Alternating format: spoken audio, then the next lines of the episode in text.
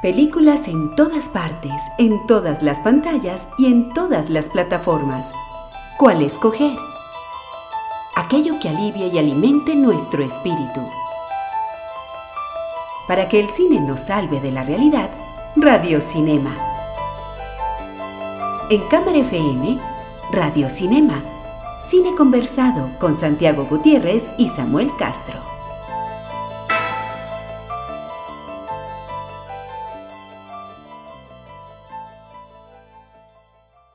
Terminó una edición más del Festival de Cine de Cannes, o de Cannes, si lo queremos pronunciar un poquito más, de forma más ortodoxa.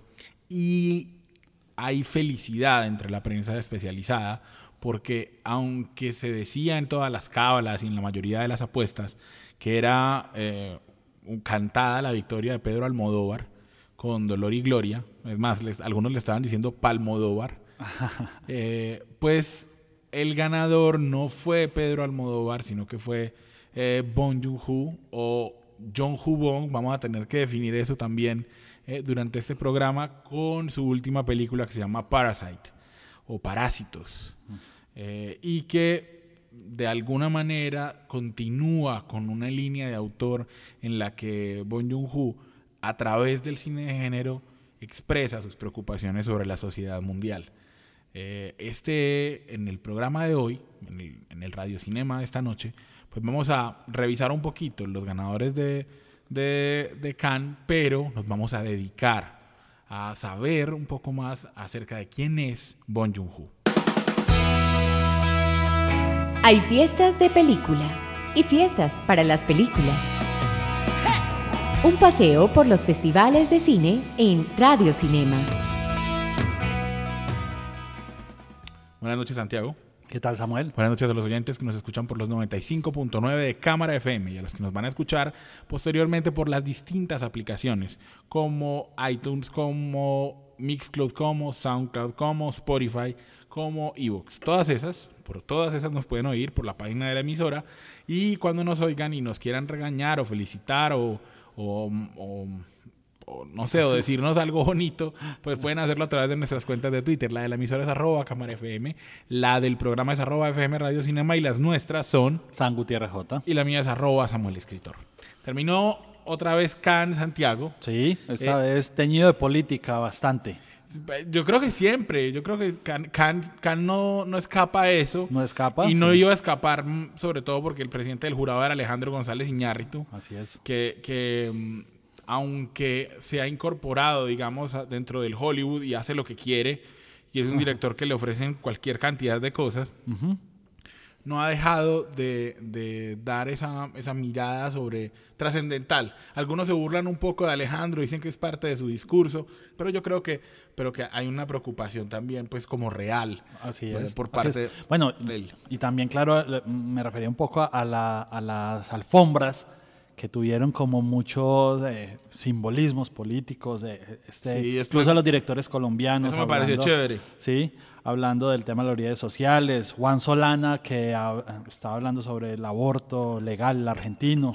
Y los directores de Forzama, que, que, hablaron de la guerra en Siria. O sea, creo que la, la política, como no. Y, llegamos después de, de, de hace dos años que el tema fue Netflix, que además que, que que, que se le dé el premio a, a Bon Yuho también es como un camino que termina, porque acordemos que hace dos años estuvo en el centro de la polémica Netflix, eh, su película. Bueno, hay que, hay que resaltar que, mm, que, se le, que la Cámara de Oro se la gana Guatemala por nuestras madres de César Díaz, y hay que decir que, que mm, e, es el, un mismo equipo que empieza a, a a, engrandecerse, porque César Díaz es el director de, eh, perdón, es el editor de Iscanul y de Temblores, las, las películas que, pues, que ya se habían destacado de Jairo Bustamante, ahora él como director, pues le dan la cámara de oro, que recuerden que es un, un premio que se le da a la mejor primera película y que un colombiano también eh, ya lo ganó. Sí. De Santiago, ¿qué queremos resaltar como de, de, los premios? En dirección ganan los consentidos de Cannes, los hermanos Dardenne, por el joven Ahmed, que, es que además es una película en este tema de la radicalización de los jóvenes islámicos en Europa.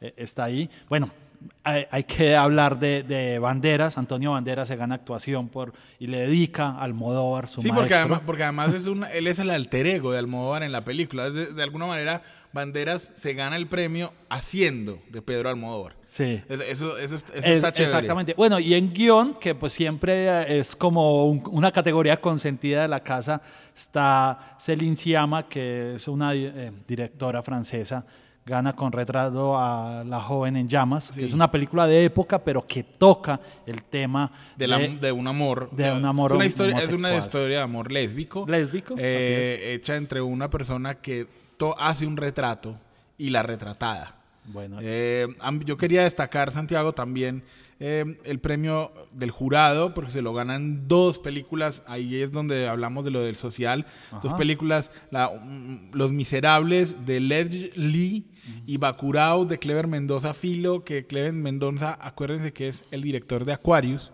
y que esta vez tiene una película que mezcla cine de género como con reclamo social de los pobres. Y tenemos que recordar también, recordar no, avisarle a la gente que tiene que estar pendiente porque Atlantic eh, de Mati Diop fue comprada por Netflix. Entonces la vamos. Eh, que es la película que, que no creo que no dice el nombre, la película brasilera. Sí, sí, sí, sí, lo dije. Ah, sí, lo dije, pero Atlantic eh, la compró Netflix y la vamos a poder ver, de ah, Mati Diop.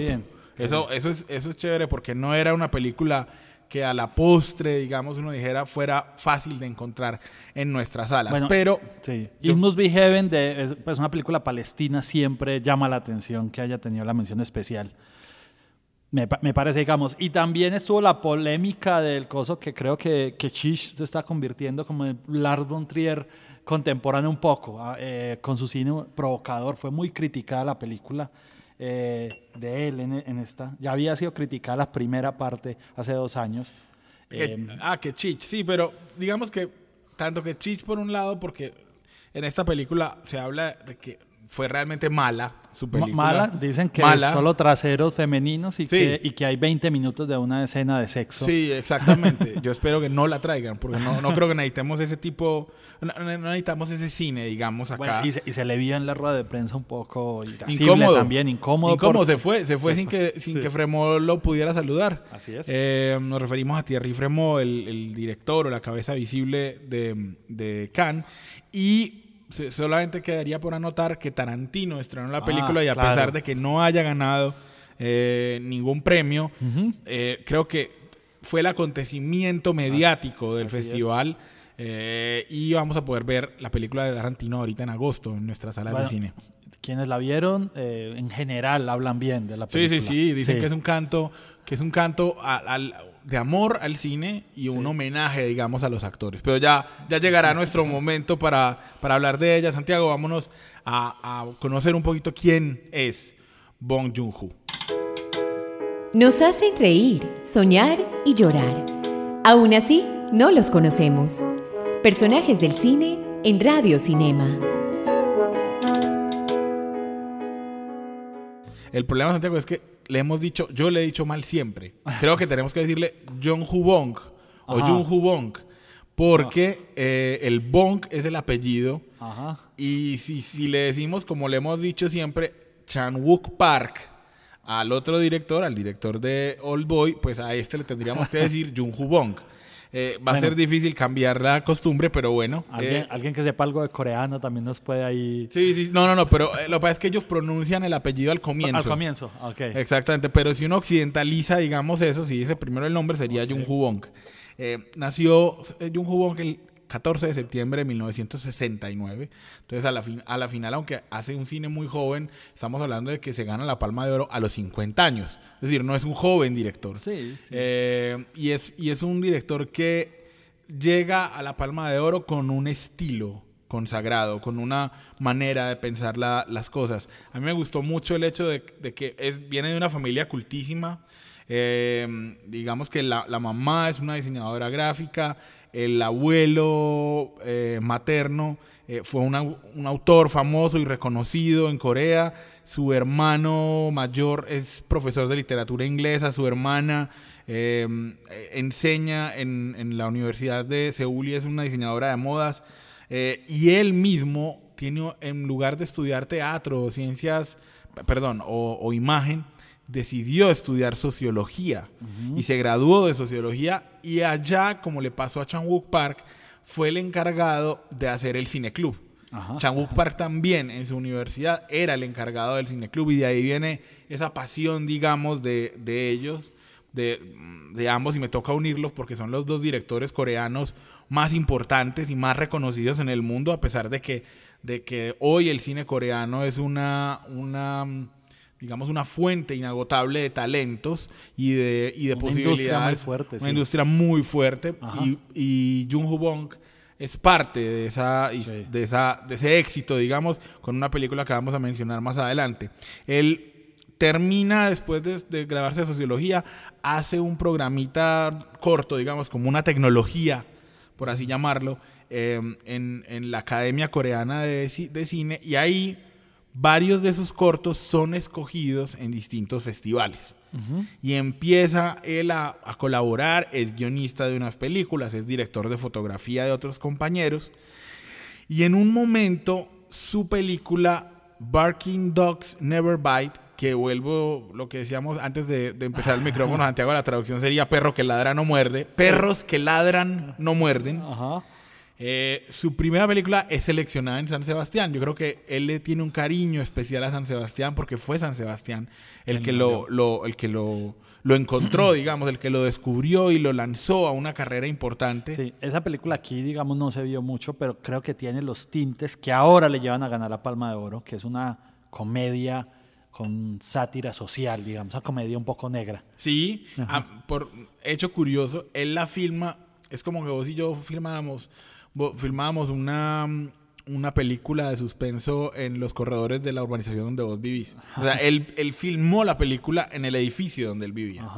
Eh, y utilizó los pasillos y las escaleras y todo, lo que habla que no era que tuviera pues el tremendo presupuesto, pero el voz a voz le empezó a generar resultados y le permitió ir por una película muchísimo más ambiciosa, que es Memorias de un asesino. Memorias de un asesino se basa o se basaba en, un, en unos hechos reales, o sea, en una serie de asesinatos cometidos en, la Corea rural que nunca fueron esclarecidos.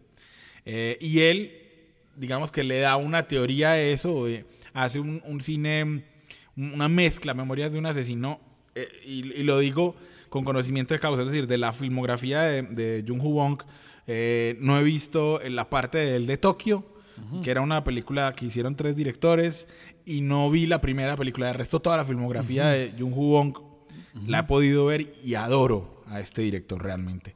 En Memoria de un asesinato, él mezclaba el cine de, de body movies, o sea, de compañeros, con el cine de policías, con el cine negro, es cine negro Sí, eh, mantiene, digamos, su línea. Completamente. Hay, una, escena bajo la lluvia que es impresionante, eh, de, una búsqueda en un, en una rosal mientras llueve y uno tiene un desespero bravo. Para mí, eh, esa, esa fue una, una inspiración para, para el director de La Isla Mínima, que tiene una escena parecida y me parece que, de aquí la saca.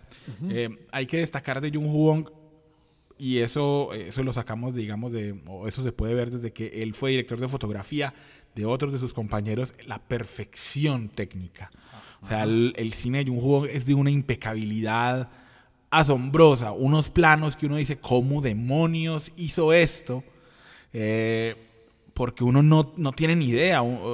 Igual que pasa con Chang-wook Park, eh, hay una, una preocupación por la estética que es tremenda. Y a mí me, parece que eso logra que uno se conecte y que alcance otras cosas. Es decir, Jung Hu Bong y Chang Park hacen cine de género, por eso es tan entretenido, pero al mismo tiempo lo trascienden porque buscan enaltecerlo de maneras distintas, desde la fotografía o en el caso de Jung Hu Bong, desde la preocupación social, desde ese giro del guion que logra, en este caso, por ejemplo, era el abandono estatal. O sea, un asesino, más o menos la teoría era, un asesino solamente puede permanecer, cuando mata mucha gente rural, solo permanece eh, sin ser capturado por la desidia del Estado.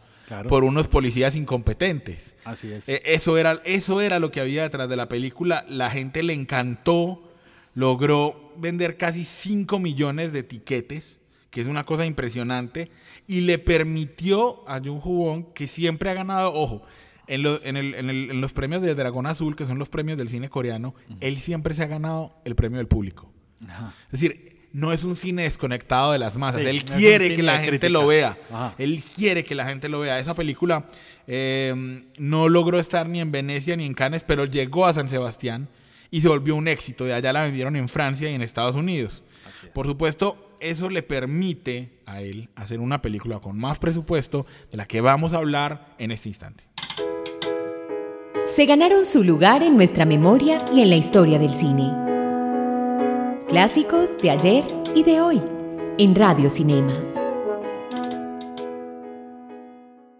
Exacto. Usted habla de un presupuesto de 11 millones, Samuel, que es el que eh, logra para la siguiente película, que es The Host. The Host, o búsquenla como Guemul o como El huésped en Netflix, que nos enteramos que está en Netflix. Eh, es una peliculaza, Santiago, una peliculaza. Lo mismo basada en un caso que él leyó en un periódico de un derrame de un agente químico en un río importante de Corea. Entonces él en la película lo que decía era, de ese derrame de químico raro, surge un ser que es un monstruo. Eh, y ese monstruo empieza a, hacer locuras, pero siendo una película del género de monstruos, es también una película familiar, porque lo que hace es que una familia, una pequeña familia, que el monstruo le secuestra a una niña, la familia se une para combatir al monstruo. Es una belleza de película, pero, pero así impresionante.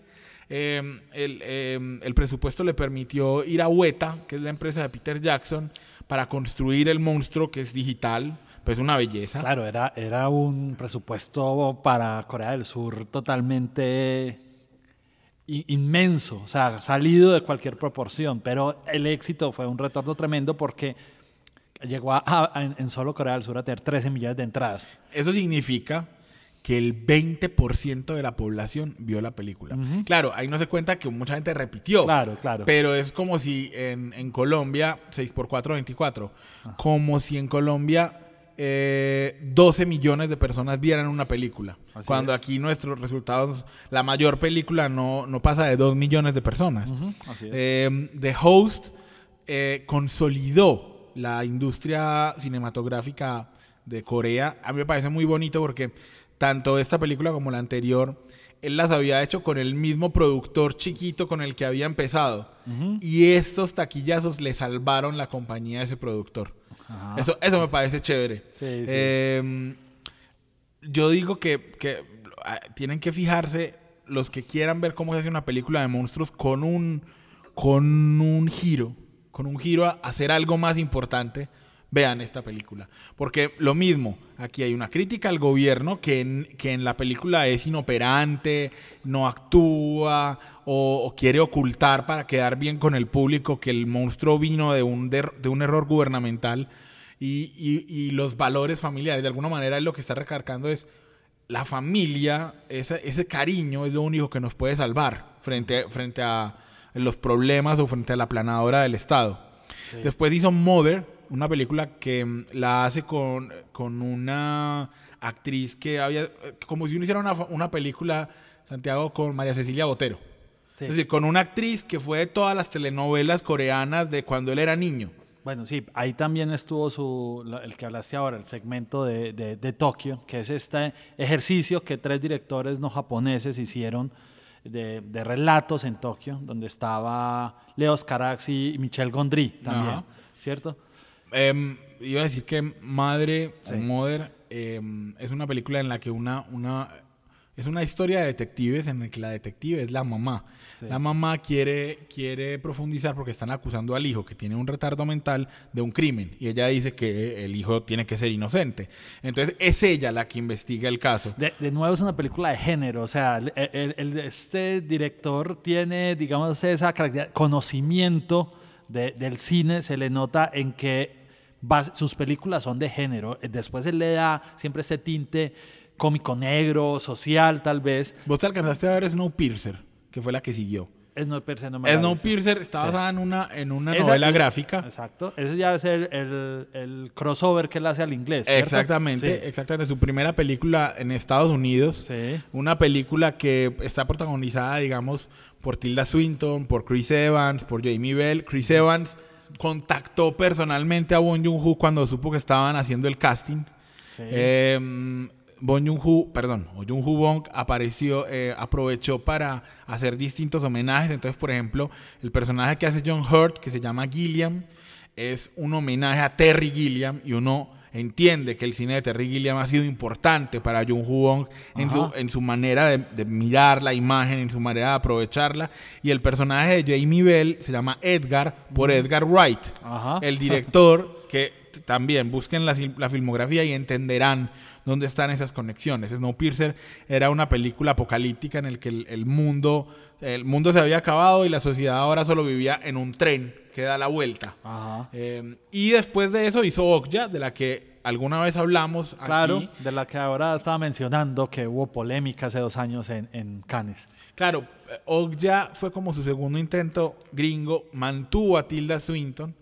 Eh, digamos que sería como su actriz fetiche en inglés, eh, pero ahora con Parasite vuelve a Corea, vuelve a sus, a sus digamos, a sus em, intérpretes favoritos. Hoy ya, no, hoy ya no la han puesto en Netflix Latinoamérica, ¿o sí? En Okja, sí, sí, sí, sí la pusieron. También, ahí está, la pueden ver. Por eso, ahí está otra. ya que hablamos en Netflix de Host, está también porque además la, la, distribución estuvo firmada por Netflix. Esa fue la polémica a la que me refiero en Cannes. Claro. Esta fue, digamos, la película bandera de ese año en Netflix cuando se tomó Cannes, armó la polémica y ya le cerró las puertas.